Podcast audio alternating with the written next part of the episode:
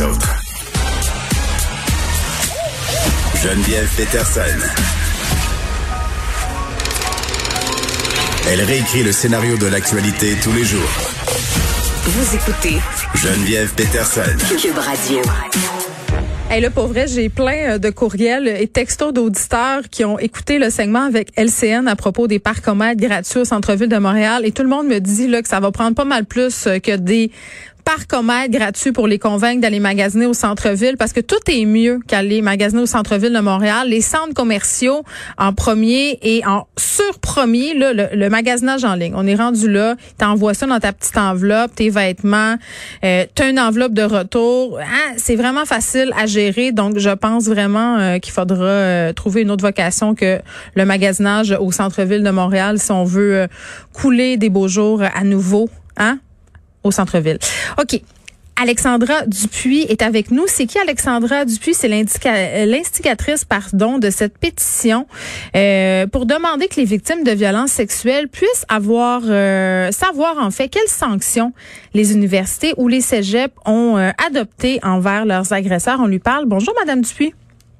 Bonjour Geneviève. Bon, vous êtes étudiante en linguistique à l'UQAM et vous lancez cette pétition aujourd'hui. Pourquoi? Euh, tout simplement parce que euh, il y a eu comme un ras-le-bol. Je pense que ça fait vraiment longtemps que les violences à caractère sexuel sont un problème dans le milieu de l'enseignement. Hmm. Et euh, en fait, on s'est rendu compte que ce qui protégeait les agresseurs, c'était la loi. or, la loi qui protège les agresseurs, en ce moment, elle est ouverte. Donc, c'était le moment parfait pour lancer une pétition pour changer les choses. Vous parlez euh, de ce projet de loi 64 sur la protection des renseignements personnels, c'est ça? Exactement. Bon, euh, là, tantôt, euh, j'avais le ministre Jolin Barrette avec moi, le ministre de la Justice, puis je l'ai questionné parce que je savais que vous vous en veniez, puis je lui ai dit, j'ai dit, euh, est-ce que ça serait pas pertinent qu'on puisse justement avoir accès aux sanctions qui ont été appliquées par les universités dans la foulée de cette réflexion sur la loi 64, et il m'a promis qu'il allait lui réfléchir, Madame Dupuis. je veux qu'on en parle de, de de cette faille, si on veut, euh, dans la loi qui est là pour le moment, là, parce que je suis sur cette impression quand même que parce que c'est impossible de savoir ce qui est fait après le processus de plainte. Mais attendez, on va partir avant ça. Comment ça marche, par exemple, si moi je suis victime euh, euh, d'un abus ou d'une violence sexuelle dans mon collège ou dans mon université? Comment ça se passe le processus de plainte en ce moment? Donc, moi, je peux seulement parler à titre de l'UQAM, étant donné que c'est le seul processus que je connais.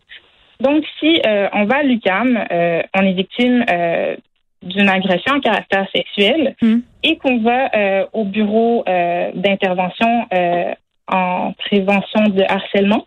Donc, on va faire une plainte. La plainte, elle, elle va être analysée par la personne qu'on va aller voir pour voir si elle est recevable ou non.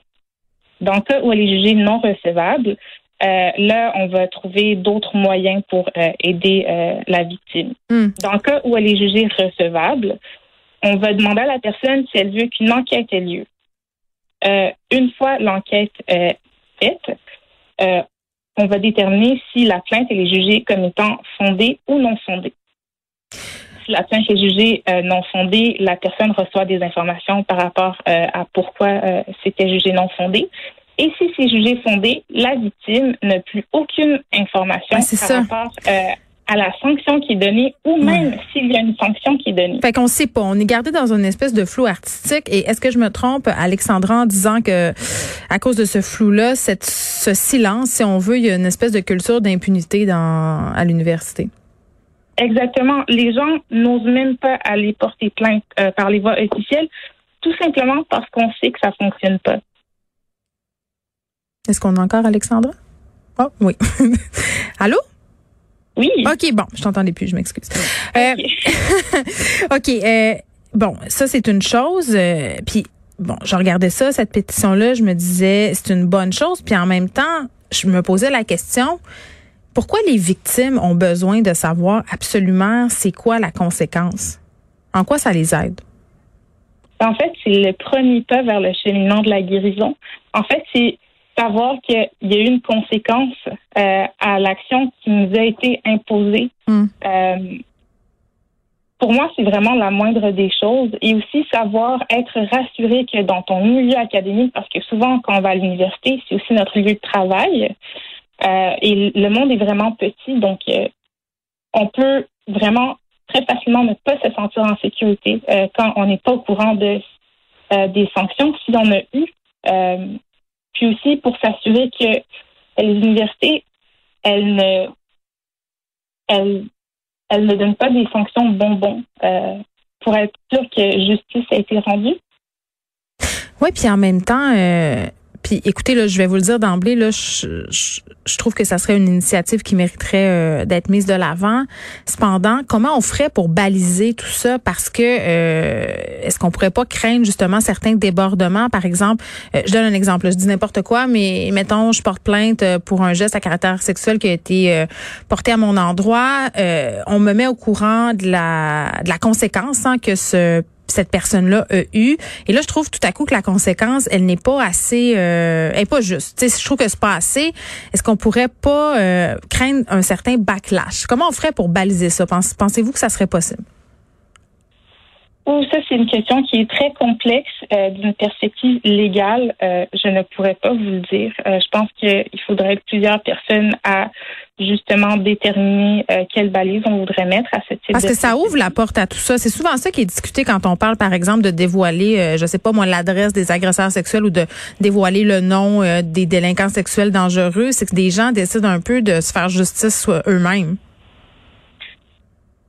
Oui, entre autres, mais euh, je pense que dans tout plein d'autres circonstances, on obtient des informations par rapport aux sanctions que les personnes reçoivent. On a juste à regarder les ordres professionnels. Lorsqu'il y a une sanction qui est donnée, euh, elle est publiquement accessible. Donc, je vois pas pourquoi euh, dans le milieu académique, ça serait quelque chose de différent. Je vois pas en quoi le statut de prof ou euh, d'étudiants ou mm. d'employés d'un établissement d'enseignement fait en sorte que notre le traitement est différent par rapport à ça. Mais peut-être parce qu'une culture d'abus dans les universités euh, qui dure depuis trop longtemps et qu'il y a certains profs qui servent de leur classe comme terrain de chasse. Et en terminant, euh, Alexandra, j'ai envie de, de vous demander, il y a certains établissements ailleurs qui ont carrément interdit les relations entre les profs et les étudiants ou les étudiantes. Pensez-vous qu'une telle mesure, ça serait pertinent ici? Euh, oui, mais je tiens à dire aussi que les violences à caractère sexuel ne sont pas uniquement entre profs et étudiants. Ça oui, c'est vrai. Aussi entre personnes employées. Donc ça, c'est quelque chose qu'il ne faut pas oublier. Absolument pas. Hmm, c'est vrai, vous faites bien de le souligner. Vous êtes rendu à combien de signatures? Euh, on est rendu à 1100, un peu plus que 1100. Puis si on veut aller signer ça, c'est où?